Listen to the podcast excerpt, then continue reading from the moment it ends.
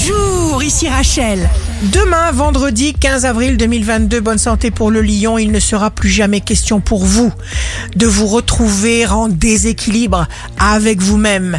Plus de tiraillement, plus d'indécision. Le signe amoureux du jour sera la Vierge. Vous vous sentirez très doux, très affectueux. Vous aurez un grand besoin d'exprimer toute votre affection. Si vous êtes à la recherche d'un emploi, le Verseau, vous vous sentirez vivifié par votre certitude. Vous veillerez à avancer vers des situations nouvelles.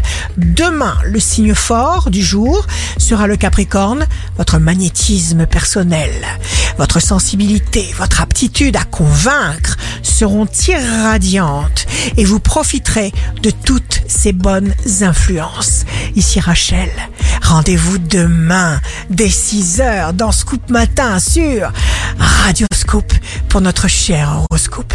On se quitte avec le Love Astro de ce soir jeudi 14 avril avec le scorpion.